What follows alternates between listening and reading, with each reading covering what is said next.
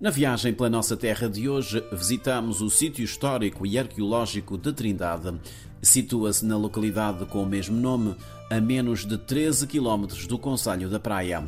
Trindade caracteriza-se pela relativa abundância de água que a montante nasce no Pico da Antónia. Esta particularidade hídrica permitiu que já nos meados do século XVI fosse uma das mais prósperas fazendas da ilha de Santiago.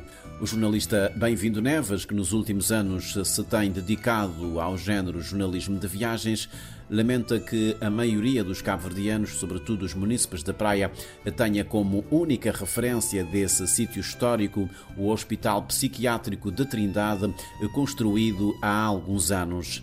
Muitos se lembram também, diz o jornalista, de que por essas bandas está localizada a fábrica da empresa Águas Trindade. Mas a verdade é que Trindade tem muitos outros encantos. Trindade dorme hoje, posso dizer, na sombra de uma história feita hum, de tempos áureos, eh, nos tempos de glória da Ribeira Grande de Santiago. Aliás, historiadores eh, acreditam que Trindade também assumia papel relevante eh, nesse tempo não é por acaso que eh, nos últimos anos a localidade foi eh, alvo eh, de escavações arqueológicas junto à histórica capela, uma construção datada do século XVII em formato octogonal. Junto à capela encontra-se ruínas de uma outra estrutura, que também pode ter sido uma igreja no passado. A capela foi recentemente, aliás, recentemente, há cerca de 10 anos, restaurada e está lá, altiva, bonitinha, para que hum, as pessoas em querendo possam visitar. O, o, o Trindade é de acesso fácil, pode-se apanhar a, a, circular da praia e depois eh, um atalho numa estrada calçada e chega-se facilmente àquela localidade. Trindade encerra ainda um marco histórico que, na opinião do jornalista e membro dos Caminheiros da Praia, é pouco conhecido pelos cabo-verdianos. Trindade é também histórica pelo facto de o naturalista Charles Darwin ter uh, passado por lá, isto no quadro uh, de uma expedição que teria feito à ilha de Santiago na primeira metade do século XIX, anos 1832.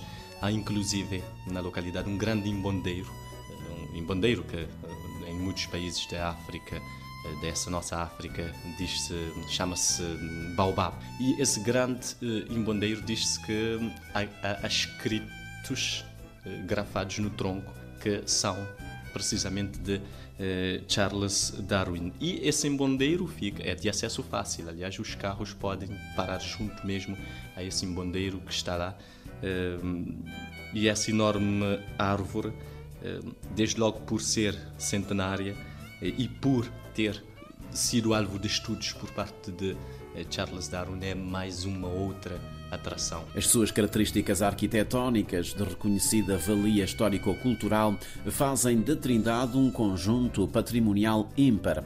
Atributos que poderiam estar a contribuir para a melhoria do bem-estar da população local, caso houvesse uma oferta turística nesse sentido. Tem um lindo vale, é um lindo vale, uma ribeira verdejante, embora nos últimos tempos, nas últimas décadas, sofreu bastante com a seca, mas ainda eh, acaba por ser um belo oásis no meio de uma de uma achada toda castanha e aparece no meio daquela achada aquela ribeira toda verdejante que ainda tem algumas eh, nascentes. Eh, inicialmente até falei de, de uma empresa que que, que, que é sediada aí mesmo na Trindade, tem um povoado simpático com casas salpicadas, gente muito acolhedora e que ainda não estão a desfrutar, digamos, das potencialidades eh, de um fluxo turístico que poderia ser, eh, por esta altura, mais intenso para a localidade. É um, é um sítio, eh, os moradores têm carências grandes,